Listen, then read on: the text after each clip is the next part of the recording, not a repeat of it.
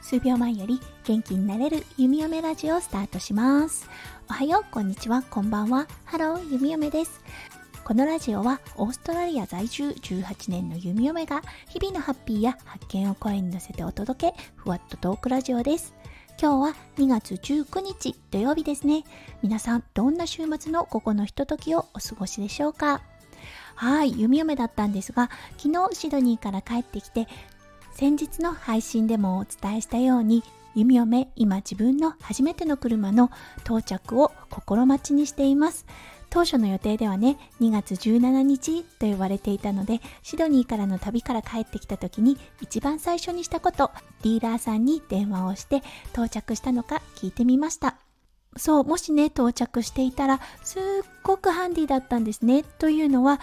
弓嫁のお家今車がありません。夫翔ちゃんの車やっぱりかなりの修理が必要となっていたようで全く進行してないような状態なんですね。そうなので、うん、今はね一応レンタカー借りてはいるのですがやっぱり弓嫁の車が到着したらねあのレンタカーも返すことができるのでとってもね便利だなと思っていたんです。うんで当初言われていた17日の到着。うん、あのー、電話をね、待ってはいたんです。でもね、来なかったから、ちょっと嫌な予感はしていたんですね。はい。そして昨日電話をしてみたら、はい、到着してないとのことです。そして、追い打ちをかけるように言われた言葉が、3月の9日ぐらいになるかも、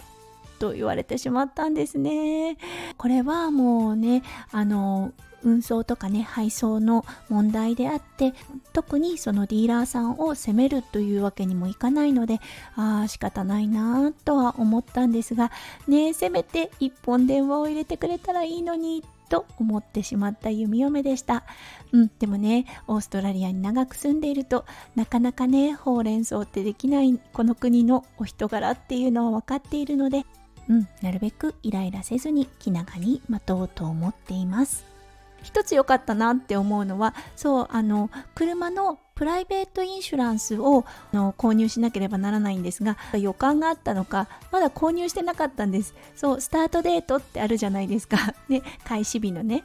そうそれをね17日にしようか一瞬迷ったんですがちゃんと確認が取れてから保険を購入しようと思ったのでまあその点はね良かったかなって思っています。うん果たして一体いつ弓嫁のね新しい車はお家に届くのでしょうか。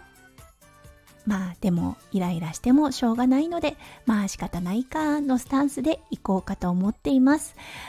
うん、でもね、やっぱりこうやってスタイフの場でお話ができるから、すっきりしますよね。うん、だからね、スタイフってやっぱすごいなーって思います。はい、そしてね、夫翔ちゃんの車、一体いつになったら治るのでしょうか？そして一体いくらかかるのでしょうか？はい、ということで今日は弓嫁の購入した車、そう到着予定を過ぎてもやっぱり来なかったといったお話をさせていただきました。今日もね、最後まで聞いてくださってありがとうございました。皆さんの一日がね、そして週末が素敵な素敵な一日、そして週末となりますよう、弓嫁心からお祈りいたしております。それではまた明日の配信でお会いしましょう。数秒前より元気になれる弓嫁ラジオ、弓嫁でした。じゃあね、バイバーイ。